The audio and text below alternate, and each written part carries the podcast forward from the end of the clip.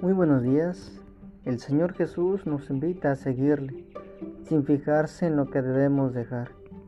No hagamos como el joven del Evangelio que, entristecido por lo que tiene que dejar, impide que otros se enriquezcan de Cristo.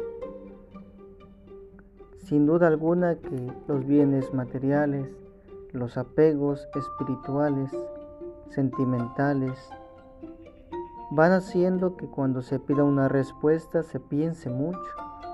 Y cuando se piensa mucho, se piensa demasiado en aquello que ya tienes, es difícil dejarlo.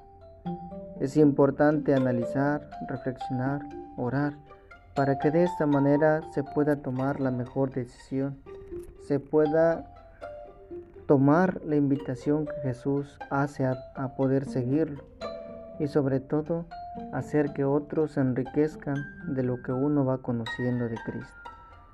Que tengan un bonito día.